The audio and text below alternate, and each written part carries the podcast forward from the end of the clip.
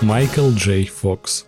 Культовый актер 80-х и 90-х годов, который вот уже 30 лет борется с болезнью Паркинсона, удивляя, восхищая и вдохновляя целый мир. А с тобой, как всегда, толкователи кино в лице меня, начинающего режиссера Андрея Кротова и кинокритика-любителя Вадима Новикова. Привет!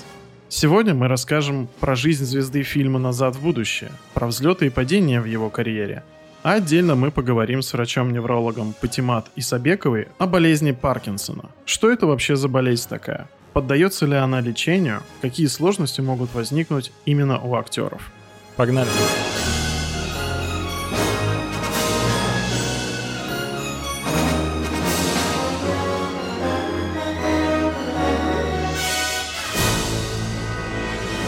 Вадим, Прежде чем начать рассказывать слушателям про жизнь Майкла Джея Фокса, я бы хотел кое-что рассказать тебе. Давай. Сегодня наш юбилейный 50-й выпуск подкаста. Ей! Вот уже 50 выпусков вышло подкаста «Толкователи кино». Безумно благодарим всех слушателей, всех тех, кто поддерживает нас на Патреоне, где выходит э, доп-контент, неудачные дубли и выпуски без цензуры. Без вашей поддержки мы бы не смогли так долго продержаться и записывать контент дальше. Спасибо вам. Безумно приятно читать ваши отзывы на Apple подкастах, да и на всех других стриминговых платформах. Вы не представляете, насколько это нас мотивирует дальше записывать для вас подкаст. Спасибо за поддержку. Да, ребят, всем большущее спасибо. Получать поддержку — это всегда очень приятно. Так вот, возвращаясь к теме Майкла Джей Фокса. знаешь, Вадим, конечно, разобрать полностью жизнь этого актера достаточно сложно, потому что она... М- ну, у него действительно очень сложная жизнь. Яркая, да, яркая там куча поворотных моментов, твистов, так сказать, сюжетных. И я думаю, что лучше всего начать как-то не парадоксально, но сначала, с детства. Потому что я уверен, то, что многие даже не знают, что, во-первых, он не американец, а канадец. О, да. И знаешь, когда всегда речь идет про какого-то известного актера, тем более вот из прошлой эпохи, так сказать, то многим представляется, что у него какие-то именитые родители, которые из киноиндустрии, что он как-то потомственный актер, режиссер, сценарист и прочее. На деле, конечно же, это в случае Майкла Джей Фокса совершенно не так. А, да, я знаю, что его отец был военным, и они часто да. переезжали из города в город. Да, путешествовали так по Канаде. Его мать справедливости ради, была актрисой небольшое время, но так как у Майкла Джей Фокса он не единственный ребенок в семье, у их там пятеро, в принципе, uh-huh. у него четыре там брата и сестры. И, конечно же, после этого она решила завязать с актерской карьерой и стала обычным офисным клерком. То есть, ты знаешь, когда узнаешь даже такие подробности о семье Майкла Джей Фокса, то, ну, это еще больше удивляет то, что он стал таким актером и такую популярность приобрел достаточно в раннем возрасте. То есть, на момент съемки, например, фильма «Назад в будущее» ему было всего 20 24 года. Прям сразу напрашивается шутка про великовозрастных школьников, но, ну, благодаря такой нестандартной внешности, небольшому росту, Майкл Джей Фокс прям, ну, действительно в это время был похож на школьника. Он очень органичен был в этой роли. Да, ты знаешь, причем самое удивительное то, что как, в принципе, было устроено его детство. Он не с детства планировал прям с раннего стать актером. Он планировал, как-то свойственно всем канадцам, стать хоккеистом. Ну, естественно. Конечно же. А, такая же зимняя страна, как и Россия, поэтому хоккей там отдельной любовью пользуется. Ну и вот знаешь, карьера, естественно, в хоккее у него не особо сложилась из-за низкого роста. Но я бы сказал, что это 163 сантиметра чистого таланта, потому что, ну, он великолепнейший актер. Да. Причем, знаешь, что удивительно? Изначально, опять же, он не планировал свою актерскую карьеру, там, не знаю, стать легендой кино, какой в итоге стал, а просто, ну, попробовал в, пойти в театральный кружок у себя в школе. Угу. Ну и как-то, знаешь, творческий руководитель отметил его достижения, ну как бы то, что он действительно талантливый актер, и порекомендовал ему попробоваться сходить на пробу в какой-нибудь, возможно, сериал, попробовать себя именно в полноценном кино. А, я знаю то, что в один из первых проектов, в который он пришел, а, он был буквально эпизодическим героем, который так всех угу. зацепил харизмой, что его персонажа оставили на постоянной основе. Его не хотели брать на эту роль, потому что по сюжету, в первом сериале, в котором он снимался, там должен был быть десятилетний мальчик. А Майклу было на тот момент 15. Угу. И кажется, что, ну, как бы он не очень подходит, потому что разница между 10-летним пацаном и 15-летним подростком очевидна. Но, к счастью, Майкл выглядел всегда достаточно молодо. Но это, знаешь, мне причем всегда очень нравилось, э, странно прозвучит, но мне нравилась его внешность. Я бы не сказал, что она выглядит детской. Вот знаешь, как в случае, например, с «Один дома». Макалей Калкин. Да, вот как в случае с Макалеем Калкиным, вот Макалей Калкин выглядит как прям ребенок, и когда он повзрослевший, ты выглядишь как ребенка потаскала жизнь. Криповый ребенок. Да-да-да, немножко кринж такой ловишь с этого. А у Майкла Джей Фокс он выглядит именно молодо, то есть молодым парнем больше. Ну, в детстве, конечно, он выглядел более такой округленький, был миловидный и все прочее, и даже в 15 лет походил на десятилетнего. Что забавно. Сериал назывался «Лео и я». И ты знаешь, это прикольно, когда вот раскрылся талант неожиданно, когда и он не предполагал, на самом деле, э, ему никто не пророчил какую-то актерскую карьеру, и вообще он собирался стать хоккеистом. И вот что известно про Майкла Джей Фокса? Во-первых, его даже зовут не Майкл Джей Фокс. Он mm-hmm. Майкл Эндрю Фокс, а изначально, в начале своей карьеры, он представлялся везде как просто Майкл Фокс. И в титрах, в ранних его работах, именно прописывалось то, что Майкл Фокс. Предвкушая твой вопрос, а при чем тут тогда вообще Джей, когда он Эндрю? Так, ну вообще, вообще интересно, да. Он это взял просто в честь актера Майкла Джей Паларда. Ну, на самом деле нет какой-то истории, что он питал какую-то особую любовь к этому актеру, просто когда он наконец-то приехал в Голливуд, когда угу. он начал сниматься в более популярных фильмах, и его хотели зарегистрировать в гильдии актеров Америки, выяснилось то, что Майкл Фокс уже там есть. Угу. А все имена практически должны быть уникальными. И поэтому он такой, ну Майкл Фокс есть, а он не хотел, чтобы его называли Энди, Эндрю, вот это все, и поэтому он выбрал себе Майкл Джей Фокс имя. Довольно странная история, но интересная. Да, и ты знаешь, на самом деле уже появляются некоторые удивительные события в жизни Майкла Джей Фокса, в том плане, что в этом сериале «Лео и я» сразу у четырех актеров оказалась болезнь Паркинсона. Серьезно? Да. И что удивительно, ну, естественно, она тогда не выявилась, а выявилась позже, причем у всех в относительно раннем возрасте, и поговаривают, то, что, знаешь, есть э, основная гипотеза, что тут виноват экологический фактор. Угу. Ты представляешь, ну, насколько на самом деле удивительная ситуация, когда, ну, откровенно говоря, это не самая часто встречаемая болезнь, а когда тут из каста небольшого канадского сериала у четырех актеров она возникает. Но это уже забегая вперед, про болезнь Паркинсона тогда даже никто не подозревал.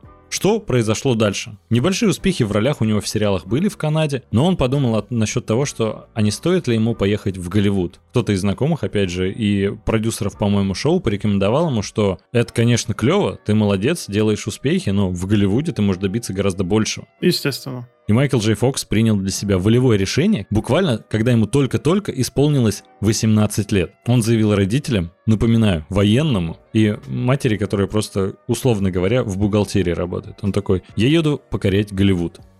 И они такие, ты рехнулся. Естественно, очевидная реакция, то, что давай ты лучше как-то постараешься... Подняться здесь. Да, как ты попробуешь, в принципе, найти более стабильную работу, как это часто бывает, при условии, что 18 он еще учился в школе, но знаешь, что, что по американской и той же канадской системе у них в старших классах учатся уже, будучи 18-летними. Это у нас, типа, 18 ты уже можешь студентом быть. Угу. И, естественно, родителей шокировало такое решение, то, что и бросить школу, и вообще не... и поехать в Голливуд за какими-то грезами, когда, ну, он, может, и талантливый, но где гарантия, что настолько, что может Голливуд-то сам покорить? Поддержала его единственная бабушка, за что он ее всегда сердечно благодарил, и только с ее поддержкой решился на этот шаг. А это, как понятно, очень серьезный шаг. Понимаешь, просто мне кажется, что многие всегда упускают, вот когда думают насчет какого-нибудь актера, не знаю, про того же Криса Пратта, того же Марка Руффало, про которого мы записывали схожий похожий выпуск. Да и на самом деле куча примеров, когда многие думают, что вот просто он приехал в Голливуд, ему сразу большие гонорары, куча проектов, контрактов, Да-да. и он на волне успеха. Все двери открыты только для тебя.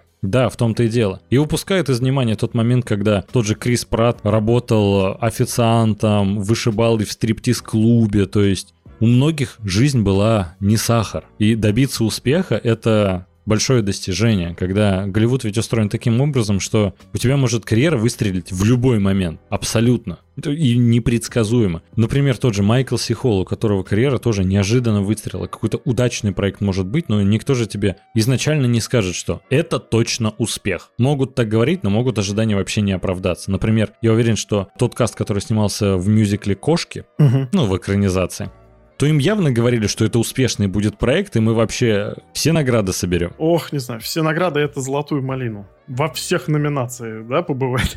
Ну, в том-то и дело, ты во время съемок ты не можешь до конца понять, как будет выглядеть финальный продукт. Многое могут вырезать, перемонтировать, графикой докрутить и прочее. Слушай, ну это естественно. А в Голливуде вообще, в принципе, огромнейшая конкуренция. На вершину взбираются в 90% случаев действительно крайне талантливые люди. Ну, и единицы, да, в принципе. Причем во всех сферах, которые связаны с кино. Ну да, действительно, какие-то знакомства тебе могут помочь. Но, допустим, в случае Майкла Джея Фокса, у которого были, я так понимаю, для Америки не супер популярные проекты, переехать в Голливуд, у него, да, есть хоть какое-то портфолио, но это все равно очень сложный шаг. Конечно. Да это считай, не знаю, а у нас, представь, актер перебирается, и он снимался в российских сериалах. Ну, как бы... Ну, тут, наверное, еще тяжелее.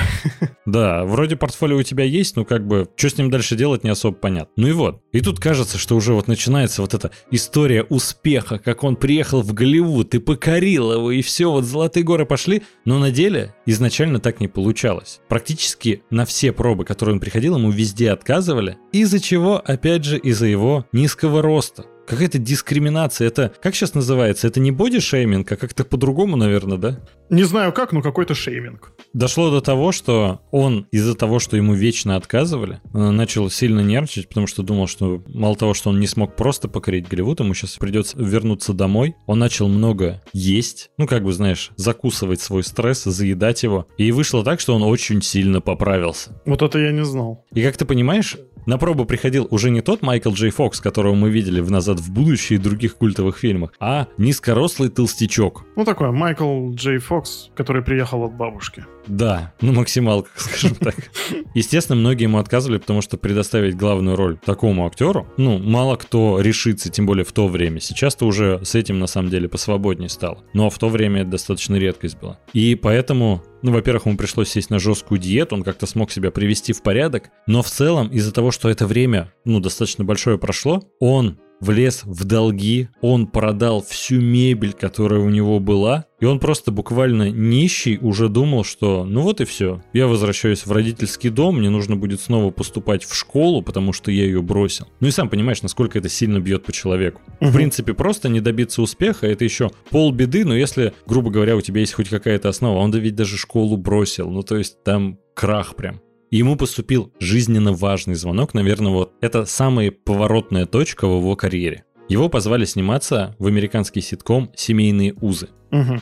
Ну, и он там играл, естественно, одну из главных ролей. И в тот момент как раз его карьера наконец-то начала идти вверх. Потому что сериал, конечно, в России и странах СНГ, не сказать, что о нем, не то, что он пользовался популярностью, не сказать, что о нем вообще хотя бы слышали, но в Америке это прям был хит номер один. И ты вот знаешь, когда думаешь насчет ситком «Семейные узы», м, интересно, о чем он? Ну вот, например, ситком «Друзья» про друзей, ситком «Клиника» ну, о клинике, о врачах, ситком, не знаю, «Как я встретил вашу маму», о том, как какой-то герой встречает свою будущую жену и рассказывает об этом детям. Как ты думаешь, о чем ситком «Семейные узы»? А, я не буду оригинальничать, я думаю то, что про семью. В целом, конечно же, ты прав, но есть у сериала небольшой такой подтекст. Сериал отражает процесс перехода либерализма 60-х и 70-х годов к консерватизму 80-х в США. То есть, по сути, в основном это было показано через взаимоотношения молодого республиканца, как раз Майкла Джея Фокса, и его бывших хиппи-родителей. То есть ты понимаешь, насколько там много политического подтекста в ситкоме «Семейные узы». Слушай, честно говоря, я прям заинтригован. Ну, мне прям хочется посмотреть. Какой интересный концепт для комедийного сериала 80-х годов. Да, причем удивило, насколько большим успехом он пользовался. Как раз на съемках этого шоу Фокс познакомился с Трейси Полон. Кто не знает, это его будущая жена. У него практически сразу вспыхнули к ней очень теплые чувства, и он надеялся на отношения с ней. Но в тот момент она встречалась с Кевином Бейконом. Но, как мы уже поняли, Фокс не отчаивался. Ты знаешь, причем клево то, что они до сих пор женаты. Да. Клевый пример, когда вот они э, в Голливуде часто сходятся, расходятся, тем более, когда это актеры, а тут она играет ключевую роль, он играет ключевую роль. И поженились, и уже 30 лет счастливы вместе. Какая отсылка на сериал внезапно. Майкл Джей Фокс впоследствии написал книги о своей жизни, а, в которой он выделял огромное количество внимания своей семье. Силы жить дальше, бороться с недугом, он как раз указывает основным источником этой семью. Блин, ну и клево на самом деле. То, что Майкл Джей Фокс герой, который является большим примером для подражания, мы дойдем чуть дальше, но его жена тоже заслуживает такого же гордого звания, потому что она переживала всю эту болезнь, все взлеты и падения вместе с ним. И они там не развелись, не было никаких скандалов. Это отличная семейная пара. А еще у них, что для понимания, четверо детей. Ну, то есть отличная просто многодетная семья. Если говорить о статусе кумира молодежи Майкла Джей Фокса на тот момент и о популярности его жены, у этого всего была еще и обратная сторона, так как когда они собрались пожениться, Фокс и Трейси Полон начали получать огромное количество писем от недоброжелателей, им могло прийти до 15 писем с угрозами в день. Неразделенная любовь, вот это все. Конечно. И в итоге дошло до того, то, что, ну, собственно, одну из фанаток арестовали, чтобы они просто Обалдеть. смогли спокойно пожениться.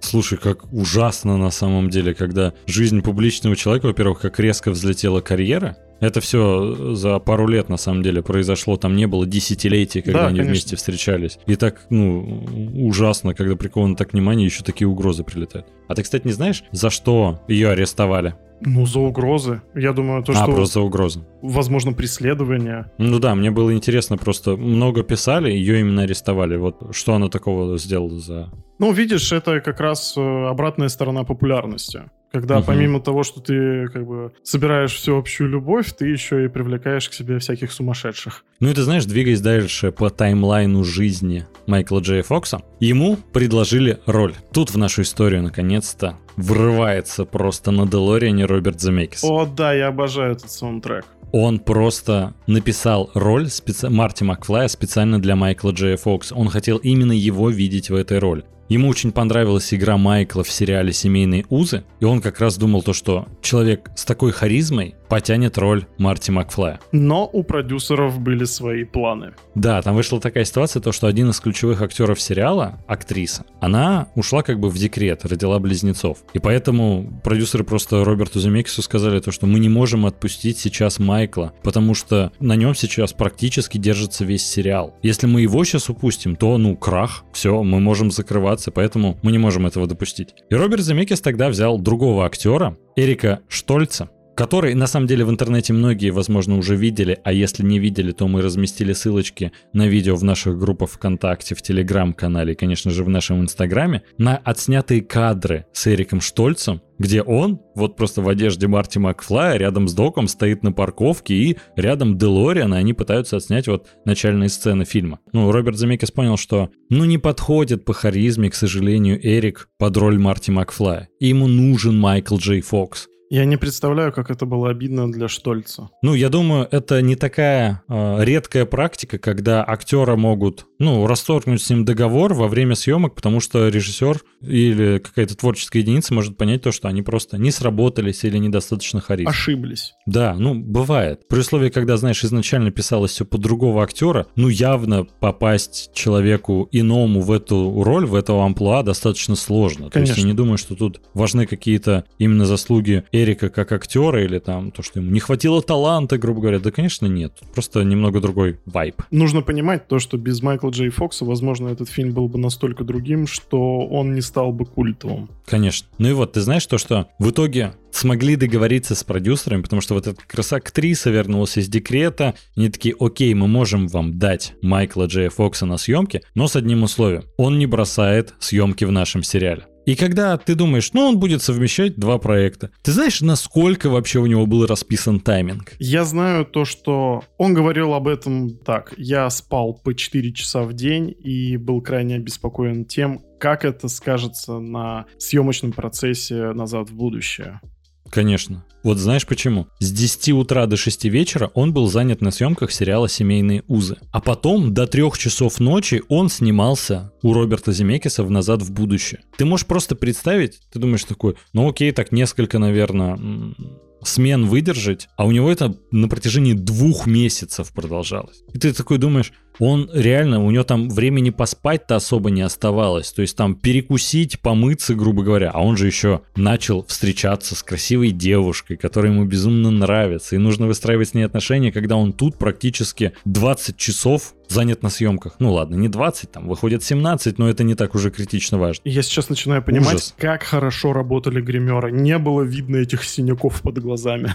Да, да, да, да, да. Когда съемки закончились и фильм наконец-то выпустили в прокат в 85 году, ну, успех неминуем был. Культовость «Назад в будущее», про нее легенды можно слагать. Ну, слушай, это великий фильм. Ну, не просто великий фильм, великая трилогия, потому что они не уступают друг другу. И Фокс одинаково прекрасен в каждой части. Первая вышла в 85 году, вторая и третья в 89 и 90 соответственно. Да, в 90-м как раз, когда я родился. Ты знаешь, я вот всегда еще думал, я просто люблю фантазировать в принципе, и есть на Ютубе замечательный канал подкаста «Кино Огонь». Канал их называется «Пожарная команда». И у них там есть, знаешь, э, они приглашают различных там и других подкастеров, и людей из индустрии, ну, киноиндустрии, соответственно, и просто каких-нибудь популярных блогеров. И они сначала проводят анкетирование. То есть анкеты насчет, какие фильмы нравятся, какие не нравятся, каких больше разбирается и прочее. А потом они устраивают кинобитву, когда человек должен угадывать кадры, саундтреки, цитаты, случайные вопросы по кино.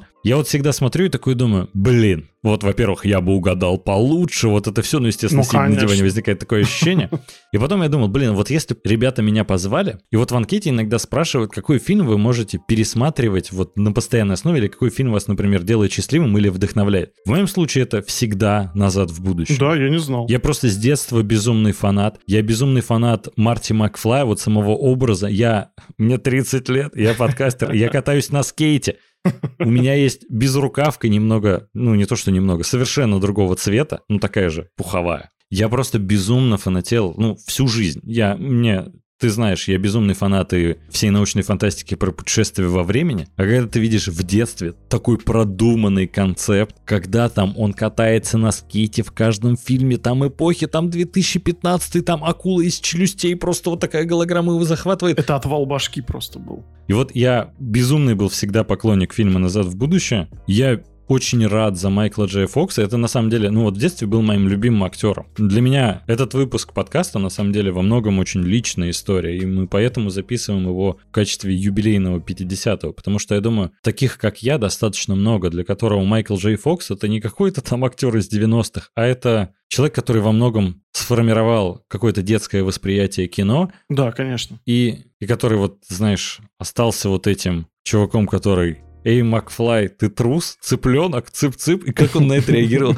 Вот у меня с детства, знаешь, заложилось такое то, что я на обиты внимания не обращаю. То есть, знаешь, даже какие-то жизненные принципы. Насколько это круто. Его звание кумира молодежи того времени, оно было абсолютно заслуженным.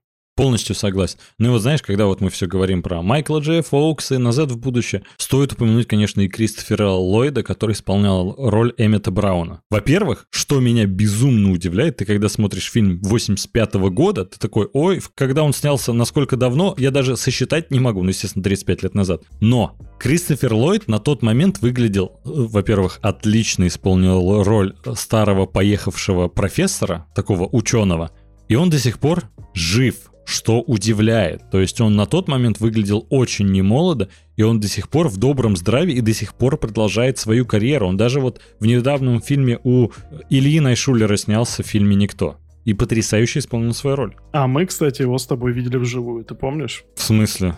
Когда? Когда? Когда мы с тобой пошли на Комик-кон.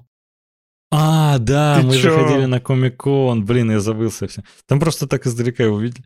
Блин, Но да. все равно было очень теплое чувство. Конечно. Да Кристофер Ллойд, он не может какую-то агрессию вообще вызывать. Он как лабрадор среди людей, Невозможно как-то негативных эмоций испытывать. Слушай, ну тут во многом еще были старания гримеров, потому что, ну, честно, я когда в детстве его смотрел, мне он казался прям совсем стариком. А сейчас я такой смотрю, блин, ну он там не такой уж старый. Ну вот это его такая сумасшедшая прическа, как бы, да, это добавляет ему все э, годиков, но на тот момент ему сколько было? Около 50? Вот ты сейчас удивишься, да, он 38-го года рождения. На момент съемок в 85 году ему было барабанная дробь 47. Ну, в принципе. Ты понимаешь, что 47 это вообще не старик, не Ну такой да. поехавший. Если ты, конечно, не читаешь книгу какого-нибудь 19 века, там, в комнату зашла старуха. Да, да, да, да, да. Но в целом это прикольно. И их дуэт, химия, которая возникала между актерами и персонажами, она потрясающая. До сих пор, ты знаешь, этот фильм будоражит умы просто миллионов людей, и все порываются сделать ремейк. Я, на самом деле, очень долгое время открещивался от этой идеи, но потом прочитал замечательный комментарий в интернете. От э, самого Замекиса. Нет, Не, ну Замекис просто очень твердо стоит на том, то, что при его жизни никаких пересъемок не будет. И я его безмерно уважаю за это. полностью согласен с этим. Но просто, знаешь, я прочитал комментарий в интернете, где чувак просто написал, ребят, старые фильмы для вас никто не уберет. Они могут попробовать сделать ремейк для нового поколения, которое уже, знаешь, просто, ну, за давностью лет не хочет смотреть настолько старый фильм, как «Назад в будущее». Я думаю, в целом-то, э, в этом же нет ничего плохого, если какой-то новый Марти Макфлай появится, который сможет, знаешь, настолько же полюбиться юной аудитории, насколько он полюбился в свое время мне. Чтобы вот настолько же он вдохновлял, как вдохновил меня. Андрюх, я, честно говоря, не сильно-то вижу для этого какие-то предпосылки, но в том плане, что по мне так э, тут как со старыми Звездными войнами. Просто сделать какой-то ремастер с более крутой графикой. Я не да знаю. там на ну, самом деле, ну, знаешь, графики-то не так много. Да, на самом деле. И, ну, по-моему, по мне так этот фильм выглядит бодро и сейчас. Не, он выглядит бодро, но просто, знаешь, э, в концепции времени, вот отсылки к поп-культуре, их же там огромнейшее множество, по этим меркам он устарел. То есть, знаешь, всякие выражения, например, как там Марти говорит, ой, это тяжело. Ну, там, конечно, просто зависит от перевода, что именно он говорит, но часто, когда ему док сообщает какую-то новую информацию, когда они уже находятся в 55-м году, Мгм. он такой, о, блин, это тяжело. И док не понимает значение этой фразы. Типа, что тяжело? Это же физически не тяжело. О чем ты говоришь? То есть я, знаешь, думаю, что вот эту шутку понять молодому поколению, ну, крайне тяжело.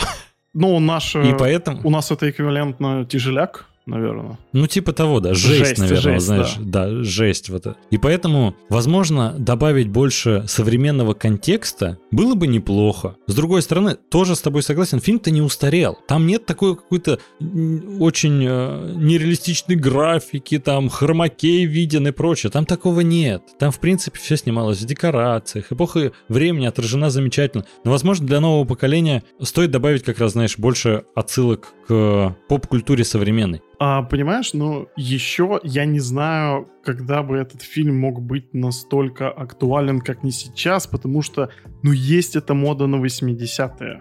Ой, да, тренд прям безумный. Ну, Скоро он, конечно, пройдет, он уже, в принципе, начинает отходить, но прямо сейчас, я думаю, фильм, если кто-то из наших слушателей каким-то чудом не видел этого, но слушает этот подкаст и дошел до этого момента, лучше стоит сначала его посмотреть. Конечно. Ты знаешь, продвигаясь дальше по таймлайну жизни Майкла Джей Фокса, и там, казалось бы, дальше у него ведь очень крутые проекты. Там дальше и Волчонок, где он оборотня играет, и запустил клевую франшизу, которая на самом деле без него развалилась, но об этом позже. И консьержа сыграл, и куча вообще разноплановых ролей было, и он прям покорял Голливуд. Но тут как раз произошел самый второй поворотный момент в жизни Майкла. Третья часть «Назад в будущее» вышла в 90-м году, и в январе 90-го года умер его отец. Во-первых, конечно, это сложно пережить, это большой удар по любому человеку, но тут еще произошла такая ситуация, что в 91-м ему диагностировали болезнь Паркинсона. Это все началось с того, то, что у него начался небольшой тремор рук, и сперва, когда он находился на съемках, он подумал то, что просто потянул руку. Мгм. Пошел обследоваться и вдруг услышал страшный диагноз. И вот тут понимаешь, насколько это в принципе все бьет по восприятию, по человеку, как это его выбивает из колеи, когда ты достиг цели, ты наконец-то справился, наконец-то все труды, которые ты вкладывал половину своей жизни, они наконец-то дали плоды. Ну слушай, Андрюх, вот давай просто порассуждаем об этом. Тебе сейчас 30, мне 31. Майкл Джей Фокс узнал о своем диагнозе в 30 лет. Я не знаю, честно, как он после этого собрался с духом. Да причем тут же опять э, нельзя выкидывать из контекста, что у него сейчас карьера-то пошла наконец-то. У него счастливая семья, у него недавно сын родился. Да все вроде замечательно. Вот это, знаешь, как он реализовал американскую мечту по полной. Он начал покорять Голливуд и прям покоряет его нещадно. Тут умирает отец, тут страшный, страшнейший диагноз. И вот кажется, что все вроде удалось, и это очень сильный удар для любого человека. Я не представляю. Вот 30 лет, тебе кажется, что ты уже состоявшийся взрослый человек, и ты можешь как-то распланировать дальше свою жизнь, ты уже понимаешь, что ты хорошо умеешь, что не очень и прочее. И тут когда твоя вся жизнь рушится в одночасье. Но давай так, нам нужно понять, что это в принципе за болезнь, и у нас есть врач-невролог, с которым мы как раз и проконсультируемся, узнаем поподробнее про эту болезнь. Сегодня у нас в гостях врач-невролог Патимат Исабекова. Патимат, привет. Привет всем. Привет, Патя. Сегодня мы будем говорить про болезнь Паркинсона, которой страдает Майкл Джей Фокс. Ну, постараемся, Патимат, чтобы ты нам объяснила, что это вообще такое за болезнь, как сложно с ней жить и как это вообще отражается на жизни человека. А, ну, начнем с того, не можешь немного рассказать о себе, чтобы наши слушатели узнали, кто ты такая? Всем привет еще раз. Я молодой врач-невролог, практикующая с 2020 года. Веду амбулаторный прием а, в частной клинике в городе Санкт-Петербург. И еще я аспирант кафедры неврологии Центра Алмазова, занимаюсь научной работой и участвую в клинических исследованиях. А еще ты блогер. А угу. еще я блогер. Ну, не стесняйся, расскажи нам, что у тебя? Инстаграм какой-то? У меня Инстаграм, я его начала вести 7 апреля 2020 года, я помню этот день. Uh, у меня сейчас чуть больше трех тысяч подписчиков, я его uh, не продвигаю, uh, а подписчики пришли, потому что меня отмечали друзья, знакомые и так далее, коллеги. Мы тоже тебя отметим. Да, ребята, ссылки будут в описании. Обязательно ознакомьтесь с ее инстаграмом. Но еще отдельно хотел пометить то, что э, на тебя подписываются не только потому, что отмечают, у тебя еще интересный и клевый контент, потому что я подписался и самому стало интересно, поэтому респект за контент. Слушай, а если коротко, ну или как-то в общих чертах, можешь вообще рассказать, э, что такое болезнь Паркинсона? Болезнь Паркинсона одно относится к такой группе неврологических заболеваний, мы его называем нейродегенеративным. Это значит, что оно прогрессирует, оно э, не лечится оно хроническое, и оно со временем будет все равно в любом случае прогрессировать. Mm-hmm. И э, я думаю, может быть, кратко рассказать, что может происходить в головном мозге и почему это происходит. Ну, очень-очень да, да. в общих словах. В общем, а при болезни Паркинсона а, определенные нейроны, а, определенные структуры головного мозга, они повреждаются, и нейроны в этой области, они погибают. И э, обнаружили, что в этих нейронах образовывается включение, их называется типцалеви, это в честь ученого, который их обнаружил. И эти нейроны, они погибают, а эти нейроны этой структуры головного мозга, они отвечают за то, а, чтобы наши движения были соразмерными, правильными по, по амплитуде, более пластичными и так далее. Угу. И когда идет э, повреждение э, этих структур головного мозга, а, все эти функции, они теряются. А скажи, пожалуйста, а вообще, в принципе, как она возникает? Она какая-то наследственная или это могут uh-huh. быть какие-то механические повреждения мозга? Если мы именно говорим о болезни Паркинсона а, истинной, то пока не выявлено конкретных причин, почему это происходит. Но есть еще паркинсонизм, его называют ювенильный паркинсонизм, он уже может быть генетическим, но он проявляется появляется в возрасте до 21 года, и он уже не относится именно к болезни Паркинсона. То есть это уже другая форма. А, сам, а сама болезнь Паркинсона, она по наследству не передается. Ну, во-первых, то есть болезнью Паркинсона может просто любой человек, получается, заболеть, да? Ну, то да, есть от этого то есть, никто не э, это нельзя, это нельзя предсказать. А вот паркинсонизм, если я правильно это, это произнес. Это синдром. А, и это две разные болезни, но у них просто очень схожее название. Нет, паркинсонизм – это синдром, который клинически подходит и под болезнь Паркинсона, но это более широкое понятие, и вот mm. именно синдром паркинсонизма, он может встречаться при ювенильной форме, это которая наследственная, которая встречается в молодом возрасте. Mm-hmm. Потом э, при других заболеваниях, более редких неврологических, этот синдром тоже может быть. То есть это общее понятие. Пать, а вот смотри, вот у тебя э, в практике, да, ну ты невролог. Вот угу. насколько вообще часто можно встретиться с этой болезнью? Ну, то есть она, в принципе, э, ну, в массовой культуре она растиражирована, как бы, угу. ну, то есть люди о ней угу. знают. А вот насколько часто это вообще, в принципе, в реальной жизни можно встретить? Ну, на практике. Отталкиваться от своего опыта будет неправильно, потому что я именно как самостоятельный невролог меньше года работаю. Пока вот в моей практике один раз только встречалась. Mm. Но вообще, если смотреть популяцию, я смотрела статистику США, то где-то 1% в возрасте старше 70 лет. Если говорим про возраст там 40, 40 60, то это 0,04% распространенность. То есть очень редко. То есть в случае с Майклом Джей Фоксом это вообще такая очень необычная ситуация, когда вот он до 30 лет э, узнал то, что болен. Чем старше, чем выше возраст, тем чаще встречается. А если идти наоборот, в более молодом возрасте, то это очень редко. Угу. И вот как раз-таки, если говорить про его случай где-то в 30 лет, то это болезнь Паркинсона с ранним началом, до 40 лет. А вот как раз э, какие симптомы бывают? То есть я понимаю то, что там может быть как тремор это можно назвать, когда там трясутся руки, условно mm-hmm. говоря. Но помимо этого, есть же еще какие-то паттерны этой болезни, как можно симптоматику отличить?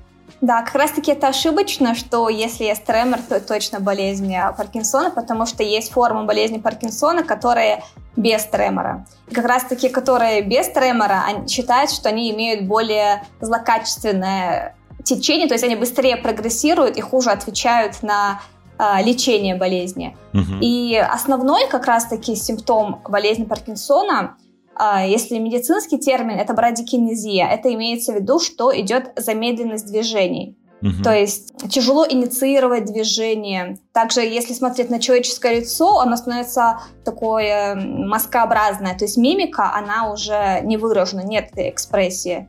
Mm. А, человек, например, реже моргает. Также может меняться почерк, он становится более мелким. Mm. То есть это, это называется брадикинезия, если говорить грубо, то это замедленность движений. Это, это самый главный симптом. Mm-hmm. И если есть он, плюс дополнительно еще какой-то из трех, тогда можно ставить болезнь Паркинсона. То есть э, самое главное, первое, это вот, брадикинезия, замедленность движений. А, следующие симптомы – это э, ригидность. Ригидность имеется в виду, что это повышенный мышечный тонус. Да, это то есть ты это... раскачанным становишься, типа? Я не совсем понимаю просто. Нет, то есть э, вы ригидность как понимаете? Вот если проверять мышечный тонус, вот сложно будет э, вот так вот, если человек полностью расслабит руку, мы проверяем, да, да, когда да. тонус, то есть полностью расслабляете руку, и в целом пассивное движение врач может совершать. А при ригидности вот будет сложно. То есть, а, то есть тонус. как каменеют мышцы и э, менее да. эластичные становятся в этом плане, да? Угу. Понял. И за счет того, что возникает эта ригидность, повышается тонус определенных мышцах, и позже, по мере прогрессирования заболевания, меняется поза. Еще говорят, как поза просителя, потому что туловище наклоняется к переди, голова к переди и согнуты ноги в коленных суставах. Но это уже по мере прогрессирования, из-за того, что повышается тонус. Угу. Вот. А, а третий? Нет, э, вот замедленность движения это самый главный. И а. должен быть плюс какой-то еще один – а, первое, вот э, я сказала, ригидность. А, второе – это тремор, то есть дрожь. И самое специфичное, что этот тремор, он в покое, то есть не при движениях руки. Uh-huh. То есть человек просто сидит расслаблен, поставит руки, например, на колени, будет видно, особенно вот в кистях, что у него есть такая дрожь. И mm. еще я сравниваю, что такое ощущение, как будто человек скатывает пилюли или как будто считает монеты. То есть вот такие движения mm. большого и указательного пальца. Слушай, а подскажи, пожалуйста, а как меняется, ну, если это вообще изучено, восприятие человека? Ну, в том плане, как он узнает там своих близких или нет. То есть, ну, есть какие-то там у этого стадии, то есть способность к обучению, там, запоминанию, она там снижается или что происходит? Ну, помимо того, что вот я перечислила все моторные симптомы, есть еще немоторные, то есть они не связаны с двигательной активностью, и идет замедленность не только движения, но и замедленность психических функций, то есть замедленность и умственных. Мышление, да? Да, да, да, да, да. В целом, а, на более поздних стадиях болезни Паркинсона могут быть психиатрические симптомы, могут быть даже галлюцинации, но это не сразу, это уже угу. на поздних стадиях. А, может быть психоз и довольно часто встречается депрессия. Mm потому что было выяснено, что при болезни Паркинсона повреждается не только вот эта структура, которая отвечает за двигательную активность, но еще э, другие, то есть большое количество структур головного мозга повреждается. И поэтому симптомы, они очень-очень распространенные. Слушай, а, а как вообще эта болезнь, ну, в принципе, развивается? Вот какие у нее есть стадии и ну, получается, что смерть, ну, рано или поздно произойдет. Стадийность определяется, есть классификация э, по Хен-Яру. Она от нуля до пяти. Ноль — это когда еще нет симптомов. Uh-huh. А первая стадия, когда только с одной стороны, и они мало выражены. А пятая — это уже самая выраженная стадия, когда человек э, полностью обездвижен. Но как раз-таки смерть вызывается не именно болезнью Паркинсона, а его осложнением, потому что человек по мере прогрессирования, у него возникает и депрессия, также он не может удерживать равновесие, у них часто могут быть падения, то есть э, больше связано именно с осложнениями, то есть не самой болезнью. Ну, э, то есть смысл в том, то, что он без э, медухода, в принципе, больше уже не может существовать.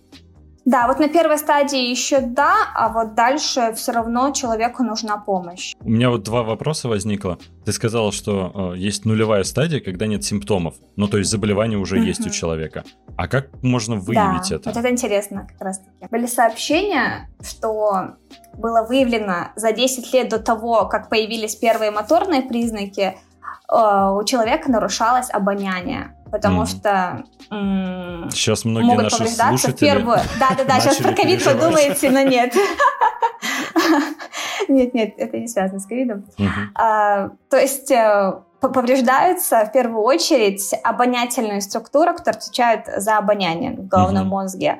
И было выявлено, что за 10 лет до того, за 5-10 лет до того, как развивается уже вот как я говорила, замедленность движений, тремор, ригидность а, могут быть а, немоторные, и к ним относятся как раз-таки нарушение обоняния, а, нарушение сна еще. Угу. А, ты знаешь, у меня такой неочевидный вопрос по поводу коронавируса. Я, естественно, не врач, но я очень много слышал о том, то, что а, эта болезнь, в принципе, а, вытаскивает вот эти все хронические заболевания и прочее, прочее. А вот какой-нибудь связи между коронавирусом и развитием, там, допустим, более быстрым э, болезни Паркинсона еще не было никаких исследований? По поводу вот именно этой болезни нет, нет сообщений. У меня вот еще один вопрос насчет стадий. А, ты сказала, что на пятой стадии больной уже прикован к постели. То есть это все приводит угу. в итоге к полному параличу, да? Обездвиженность э, не за счет того, что возникает парез, а за счет того, что очень повышена, повышен мышечный тонус и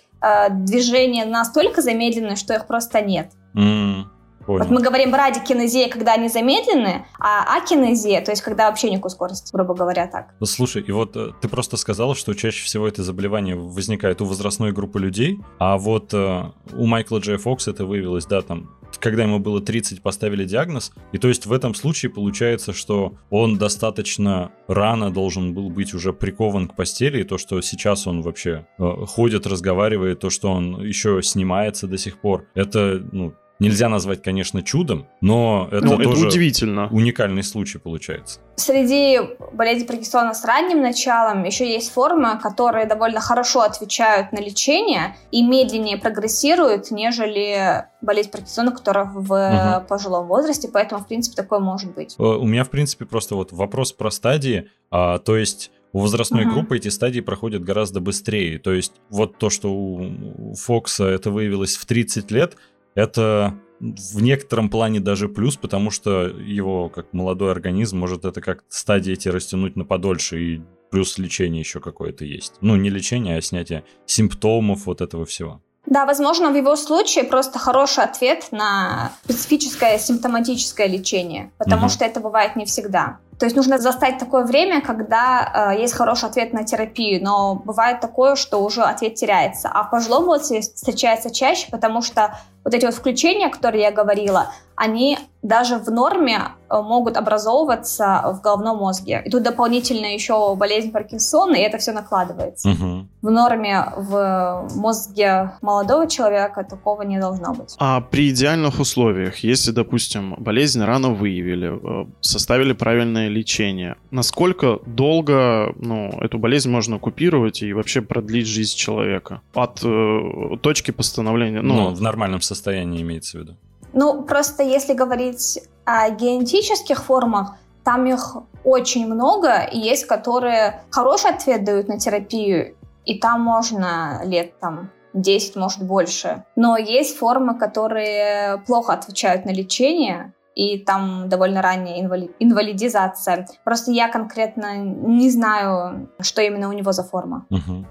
И я думаю, этого, этого, наверное, нет в свободном доступе. Ну и получается, что исследовать эту болезнь достаточно сложно, потому что случаи в основном у возрастной группы, которые там э, лечение уже малоэффективно, скажем так, то есть и стадии достаточно быстро разви- развиваются, а в случае с Майклом Джейм Фоксом это прям ну, уникальный во всех смыслах случай. То, что рано заболел, и то, что ему сейчас уже 60 лет, но он до сих пор не прикован к постели. И, грубо говоря, таких случаев мало, чтобы это больше исследовать. Я правильно понимаю?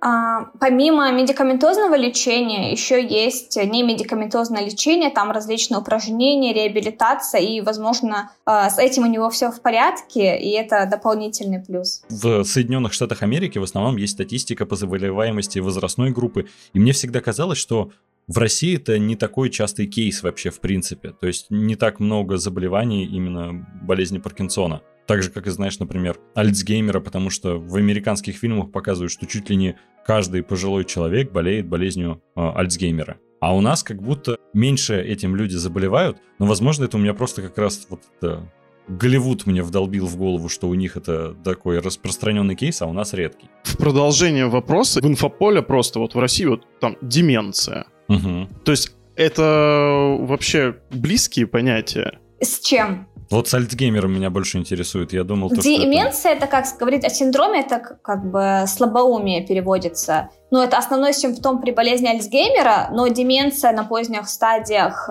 а, болезни Паркинсона тоже может быть. Угу. И оно встречается при разных заболеваниях, не только при болезни Альцгеймера. И ты говорила, что вот у них часто встречается, у нас нет, угу. но это уже проблемы нашей медицины, что мы плохо диагностируем. На самом деле Э, мы не ставим очень редкие диагнозы, а они ставят. Мы просто, как бы у нас в некоторых случаях нет возможности, чтобы поставить какой-то диагноз, uh-huh. особенно в регионах. Либо там заморачиваться кто-то не хочет и так далее. Но если говорить про болезнь Альцгеймера, это, это считается самой частой причиной э, деменции в пожилом возрасте. Угу. Понял, то есть у меня вот... Так что это не редко. Да, э, то есть это все-таки не зависит от того, живешь ты в Соединенных Штатах или нет. Потому что у меня было... Нет. Я думаю, они, может, что-то едят не то, потому что во всех фильмах постоянно одни и те же болезни встречаются, и они... Ну, я понимаю, что они достаточно частые, а, и мне казалось угу. странным то, что в России я про это редко слышу. Но теперь я понял, спасибо. Не, я думал, ты просто хочешь вопрос э, задать в плане того, что от там географического расположения, там, может ли на это климат влиять, там, или, ну, это не тоже, знаю, да. национальный состав государства. Угу. Ну, я как понимаю, э, ответ... Ну, что именно? На болезнь Альцгеймера. Ну, э, э, на его более частую там распространенность или наоборот там... Э, ну, есть некоторые, ну это теории, то есть они не доказаны, что там загрязнение воздуха может влиять и что-то типа такого, угу. но это теории лишь. А по поводу распространенности, наверное, она отличается между нашими странами, но у нас тоже есть болезнь Альцгеймера, я думаю, просто она не задокументирована, потому что ее не ставят. У нас чаще ставят э, сосудистую деменцию. Но mm-hmm. чаще всего как раз-таки она смешана, то есть болезнь Альцгеймера плюс сосудистая. Сосудистая имею в виду там у кого э, артериальная гипертензия, то есть там высокое давление, холестерин, диабет и так далее. Mm-hmm. Ну, вообще просто... Это, подожди, это, это связано вот с этим интересным заболеванием вегетососудистая дистония? Ой, его не существует, Просто оно, по-моему, существует. Вот на английском нет аналогов. А, я тоже, я просто про это читал, и это очень интересно, то, что вот оно в постсоветском пространстве, я так понимаю, так существует. Заболеть можно только тут. Ну, это просто, когда уж не знаю, что ставить, ну, ладно, пусть будет ВСД. И такой прикол, что есть странные там какие-то жалобы, ну, или неохота зам, э, заморачиваться, молодым ставят ВСД, а пожилым ставят ДЭП. Это дисциркуляторная энцефалопатия. Но это, об этом тоже многие знают. Люди, которым старше, чем 50 лет, им по-любому ставили. Обалдеть. Слушай, да, вот... Но э, нет, такого диагноза нет. Я Меня... теперь ПСД. счастлив, что у нас растет новое поколение врачей просто. Я вот у меня вопрос как раз, который возник э, из-за того, что у меня в принципе сложилось какое-то понимание то, что болезнь Паркинсона, например, она, во-первых, очень и очень редкая, и я слышал о кейсах только то, что в Соединенных Штатах заболевали, и то я очень удивлен, что ты а, за год практики уже столкнулась с этой болезнью, потому что в моем представлении в России это настолько редко бывает, что там случай, не знаю, один на 10 лет, mm-hmm. грубо говоря. Ну, я, я, кстати, увидела на поздней стадии, когда уже лечение не помогает. М, печально. Уже звучит как невозможно, но все-таки возможно ли эту болезнь вылечить на каких-то ее ранних стадиях? Ну, то И, есть симптомы убрать Это полностью. реально или нет? Угу. Нет, в целом, если этот процесс пошел, и эти тельца откладываются и повреждают структуру мозга, то этот процесс в любом случае он будет прогрессировать. Просто от э, того, какая форма именно заболевания, он может идти чуть быстрее, либо чуть медленнее и так далее. Поэтому его э, полностью вылечить, то есть излечить это заболевание нельзя. А есть какие-то сподвижки вообще в медицине в том плане, что, ну, как бы прогресс двигается вперед, что возможно ли, что когда-нибудь это возможно станет?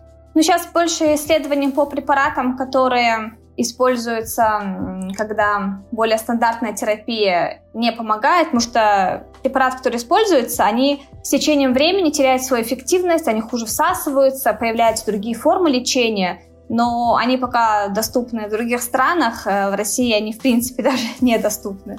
А это просто у организма какая-то толерантность э, вырабатывается к препаратам? Угу. То есть есть лечение, оно симптоматическое. Там вы, наверное, слышали про препарат леводопа, э, он предшественником является дофамина. А вот при болезни Паркинсона как раз-таки нейроны, которые с дофамином, они повреждаются. Поэтому используют препарат, который является предшественником этого нейромедиатора.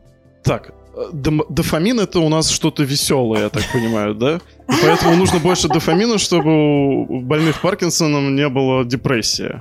Ну, не совсем. Ну, просто некоторые думают, что серотонин, дофамин, что-то веселое, да. Но здесь он отвечает именно за а, за двигательную часть организма. Им препарат, используются препараты, которые являются его предшественником, либо препараты, которые э, действуют на рецепторы дофамина. И с течением, с прогрессированием заболевания их эффективность снижается. Это связано mm-hmm. с тем, что эти структуры, они повреждаются, нейрон становится все меньше и меньше и меньше, и точек приложения как бы уже не остается. И там уже э, нет разницы, принимает человек препарат или не принимает. Mm-hmm. То есть, например, человек там 10 лет принимает лечение, то, скорее всего, дальше уже эффективность терапии будет снижаться, и даже появляются побочные эффекты этих препаратов.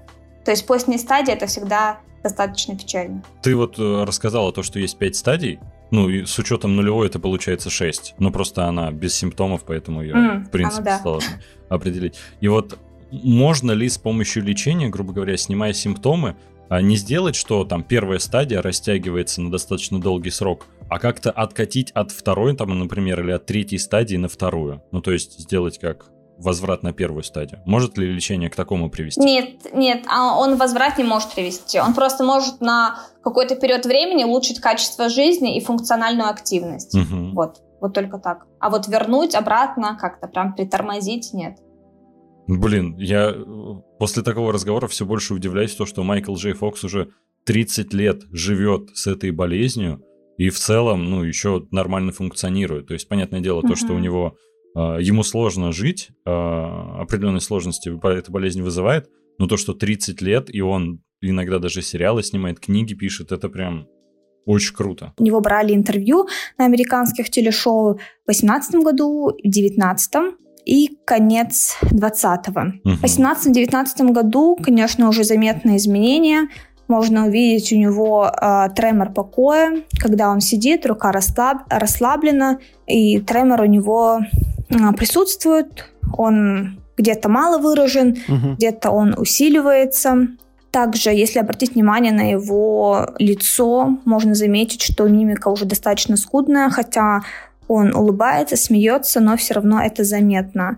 Речь также изменена, она такая монотонная, угу. в ней также мало эмоций, и она немного замедлена, имеется носовой оттенок. А, в целом такая речь, она типична для людей с болезнью Паркинсона. Про нарушение памяти сложно сказать, но в целом, я думаю, а, в его случае это не так выражено. Про какие-то а, психические симптомы тоже сложно сказать. Угу. А, просто посмотрев интервью, сложно сказать, есть ли у него тревожное расстройство или выражена ли у него депрессия. Э, а ты не смотрела сериал «Клиника»? Вот как раз-таки к моему стыду я не смотрела. Там просто одним из приглашенных э, звезд как раз выступил Майкл Джей Фокс, и он там отыгрывает, что у него есть психологическое заболевание, но, по-моему, это не болезнь Паркинсона. Выходит, э, подписывает бумаги по пять раз, потому что там подпись не идеальной вышла. Я как понимаю, это не паттерн как раз болезни Паркинсона, это немного другое заболевание, но он все равно его как бы отыгрывал. Ну, еще он актер, может, у него получается как-то уметь это маскировать. И помимо, кстати, медикаментозного лечения, еще сейчас есть и хирургическое лечение. А поподробней, это какая-то операция на мозге? Да, называется глубинная стимуляция. То есть вот, вот, вот эти структуры головного мозга их э, стимулируют. Там ставят электроды, и потом человека вот есть такой датчик, и там вот врач э, настраивает все. Обалдеть. Я конкретно в это не углублялась, если честно. Не могу сказать точно, но, возможно, он это тоже использовал. Патимат, спасибо большое, что поучаствовала в подкасте. Безумно было полезно. Я на самом деле очень много узнал о болезни Паркинсона. А, большое тебе спасибо. Я думаю, нашим слушателям тоже будет очень полезно узнать. И сразу понимаешь, насколько действительно уникальная ситуация Майкла Джея Фокса. Да, Пать, спасибо тебе большое. Я очень надеюсь, то, что ты когда-нибудь со своими коллегами заведешь свой подкаст, вот, мы угу. обязательно будем тебе помогать его продвигать, потому что ты очень интересный собеседник. Еще раз спасибо большое. Спасибо вам, спасибо за приглашение. А всем нашим подписчикам рекомендую подписаться на аккаунт в Инстаграме Патимат. Очень интересно, полезно и доступно.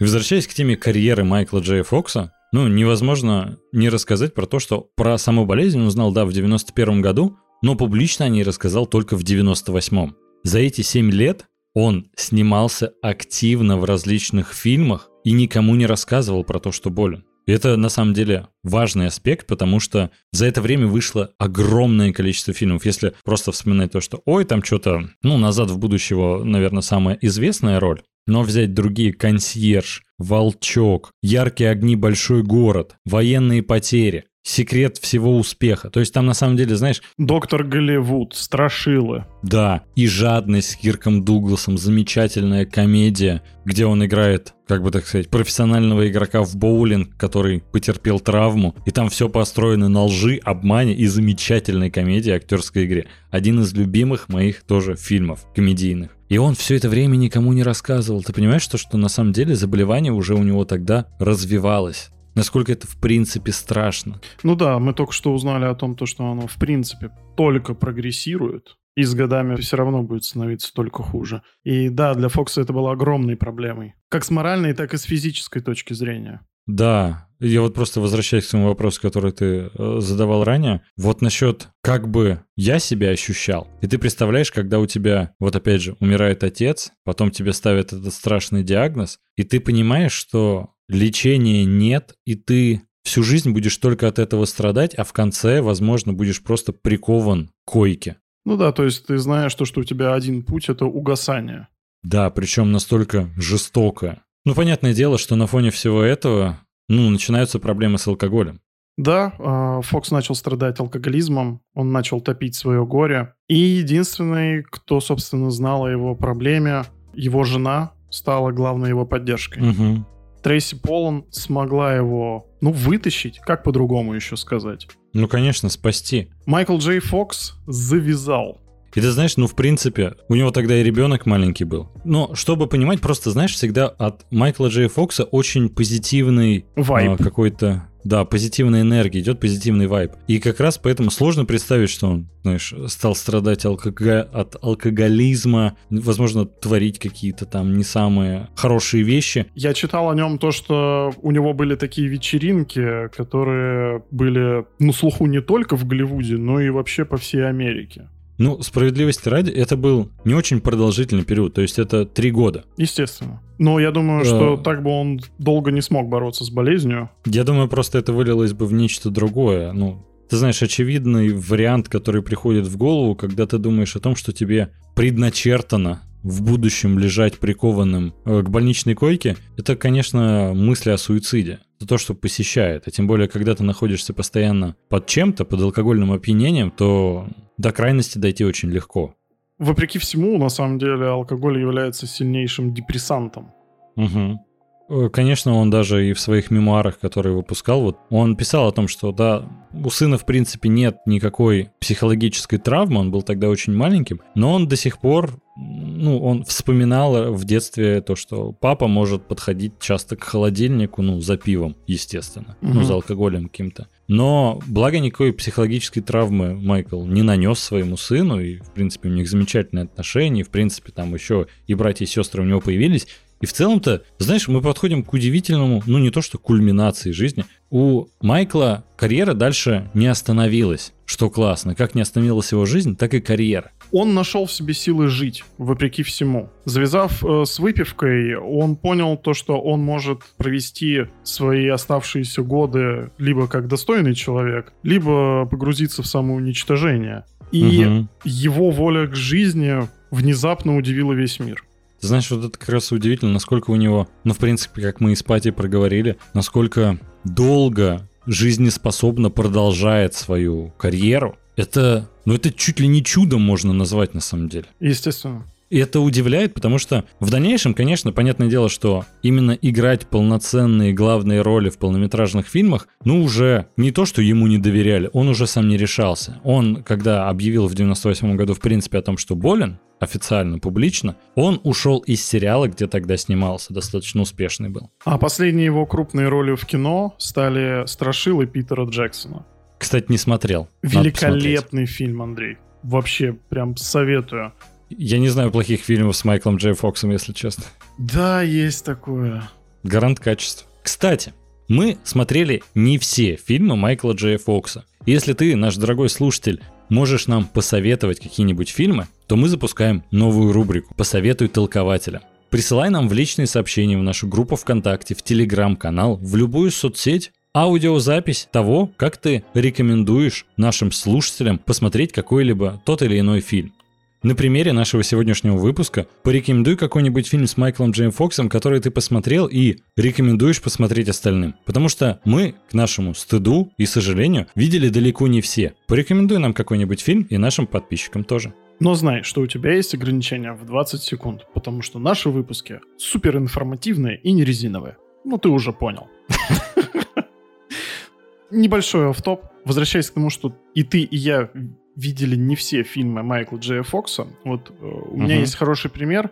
А, есть такой актер, вы его все, конечно, естественно, знаете. Робин Уильямс. Конечно. У него тоже супер трагическая судьба, о которой мы тоже когда-нибудь запишем выпуск. Ну вот, и вы знаете, когда я смотрел последний фильм с ним, а, где он играл фотографа, я досматриваю и понимаю то, что вот в его фильмографии а, у меня остается все меньше и меньше тех фильмов, которые я не смотрел. И знаешь, для меня это стало каким-то таким ритуалом. Это вот как бутылку хорошего вина. Угу. Да, понимаю. И я такой думаю, мне хочется это вот прям все вот бахнуть и прям разом посмотреть. Но я себя вот прям заставляю растягивать это удовольствие. Это правильно. Потому что так и память о нем можно подольше сохранить. Но, возвращаясь к теме Майкла Джея Фокса, знаешь, куча крутых проектов было, но когда он объявил о своем заболевании официально, он, конечно же, на время прекратил карьеру. Но не сказать, что он ее полностью забросил. То есть многие, например, не знают, но он как раз озвучивал мышонка Стюарта Литла. У него много проектов было по озвучке. Он появлялся камео в куче культовых сериалах, в той же клинике. где-то эпизодически. Да, опять же куче культовых и фильмах, и сериалах. Мы его до сих пор видим. Он появляется на Ютубе часто на лейт-найт шоу каких-нибудь у того же Джимми Фэллона, у Джимми Киммела, у других Джимми, у других Киммелов и Фэллонов.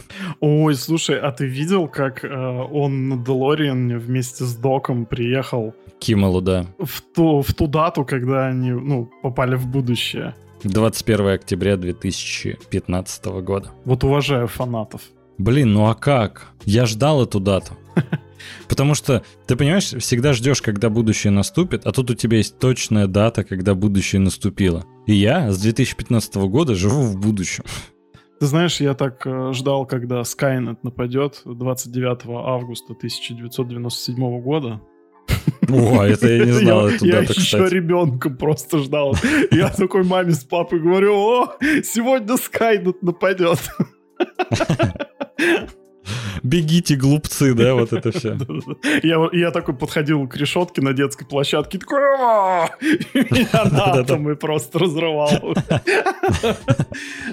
Ну вот знаешь, карьера, в принципе, у него не закончилась. Он до сих пор эпизодически появляется, как я уже сказал, в сериалах, фильмах. Он выпускает свои мемуары, замечательные, безумно интересные, в которых прям чувствуешь жизнь человека. И, что немаловажно, он не унывает и до сих пор продолжает жить полной жизнью. За что не то, что я безумно рад, я ему безумно благодарен, потому что мне всегда очень радостно видеть его, когда он появляется в, тоже в каком-нибудь просто late-night шоу, но мне это добавляет, знаешь, какой-то ностальгической улыбки. Но после того, как он объявил о своей болезни, он еще поучаствовал, естественно, в главной роли в шоу Майкла Джея Фокса.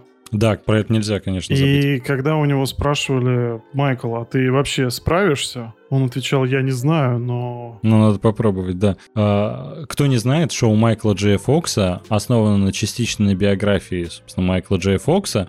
Он играет... Телеведущего.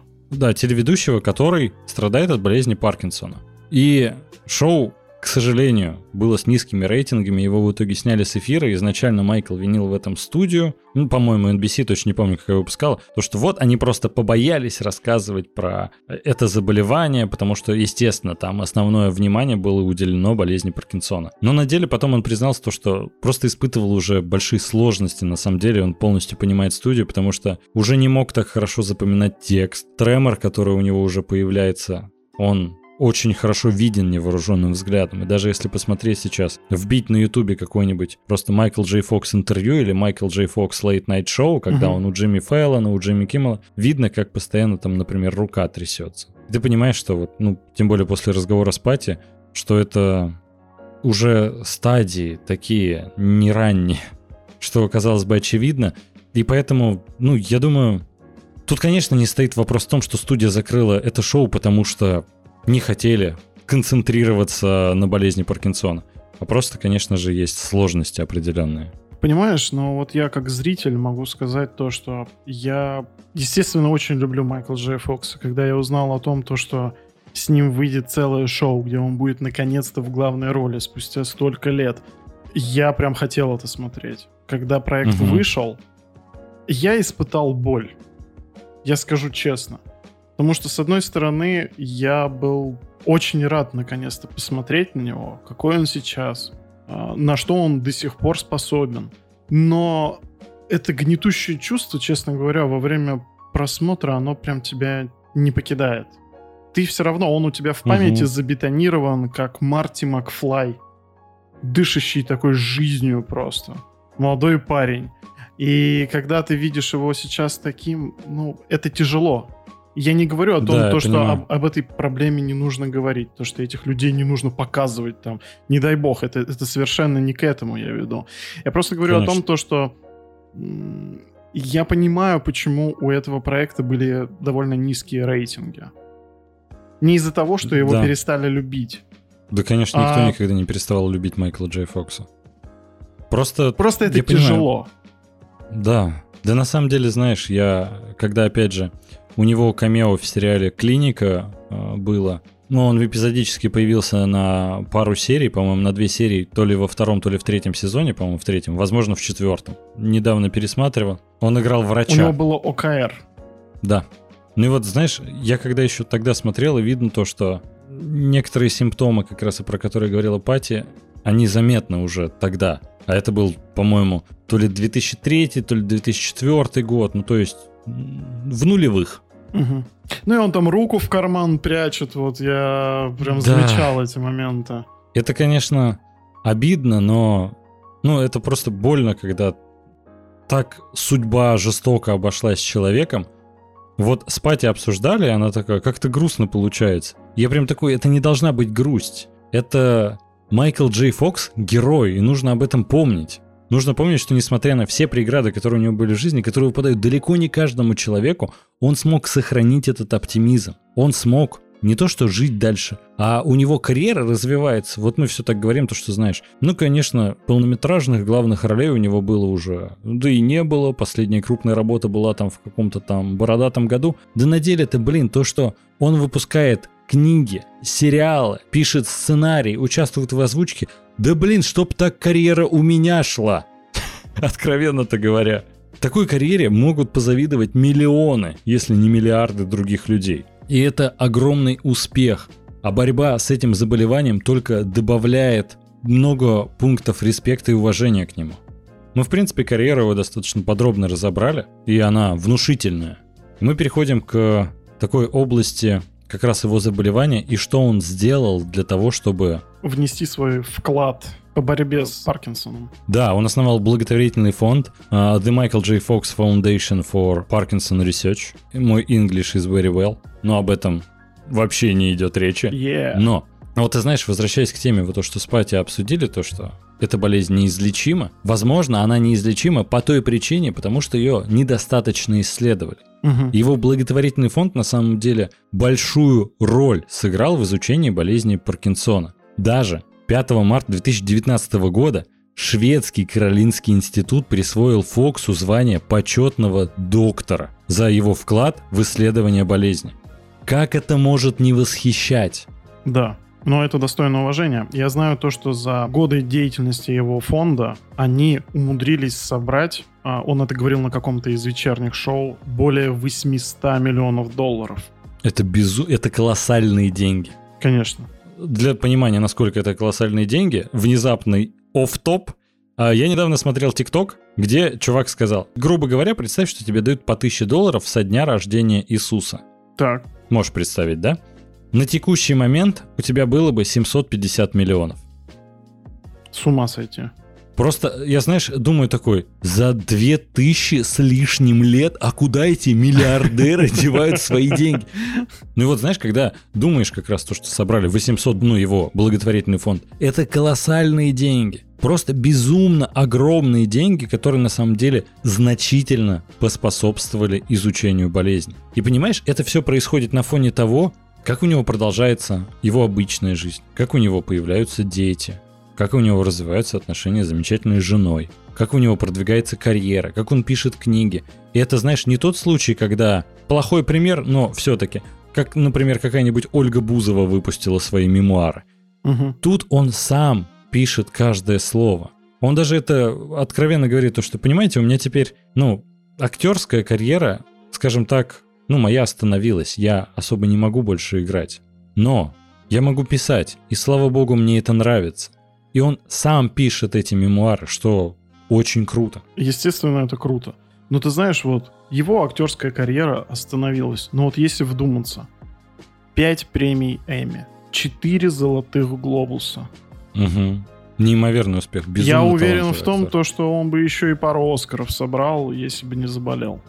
Конечно. Рано или поздно бы он действительно пришел к этому. И на фоне всего этого, на фоне своих карьерных достижений, на фоне того, как он продолжает просто жить счастливой жизнью, он еще и борется с заболеванием не только сам, он помогает другим бороться. Как по мне, знаешь, мало людей, которых можно смело назвать героями нашего времени. Но Майкл Джей Фокс — это герой нашего времени, Да, это человек с большой буквы. который не то что сам не унывает, он помогает тысячам других людей продолжать свою жизнь. К сожалению, время идет, и Майклу Джею Фоксу все равно становится хуже. Когда у него в ноябре 2020 года вышли его четвертые мемуары, он, собственно, и рассказал о завершении своей карьеры, потому что его цитата «отсутствие надежной речи – приговор для актера». Ну, во-первых, это, конечно же, очень грустно, но мне очень нравится название его последних вышедших мемуаров No Time Like the Future. Полное название там у нас адаптировали как «Всегда смотри вперед. Рассуждение оптимиста о смертности». Но вот это, знаешь, сам заголовок No Time Like the Future, оно мне настолько, знаешь, эта фраза как-то сердце согревает душу, я не могу это передать. Для меня Майкл Джей Фокс, как я уже сказал, это Эталон. важная личность в моей жизни, которая во многом на меня повлияла. Я думаю, и на миллионы других людей. Поэтому, знаешь, то, что он сохраняет оптимистичный взгляд в будущее, это, наверное, самое большое чудо, которое только может быть. Да, этот человек умеет вдохновлять. Майкл Джей Фокс — это яркий пример то, что никогда не стоит опускать свои руки.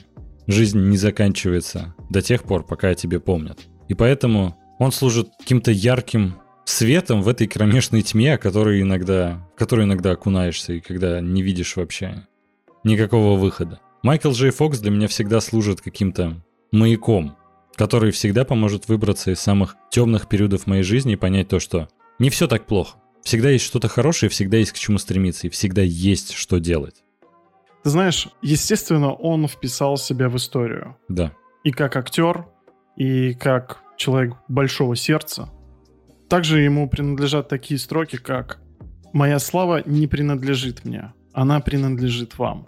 Я знаменит лишь до тех пор, пока вы помните, кто я такой». Я думаю, можно с уверенностью сказать, что даже когда сам Майкл Джей Фокс забудет о том, кто он такой, мы продолжим помнить его.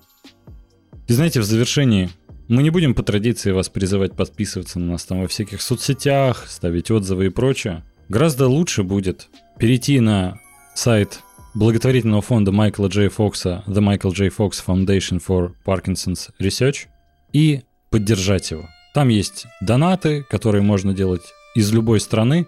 Я думаю, это будет самым лучшим, что можно сделать в данной ситуации. Абсолютно согласен. А с вами были толкователи. Всем пока. Пока. Thank you.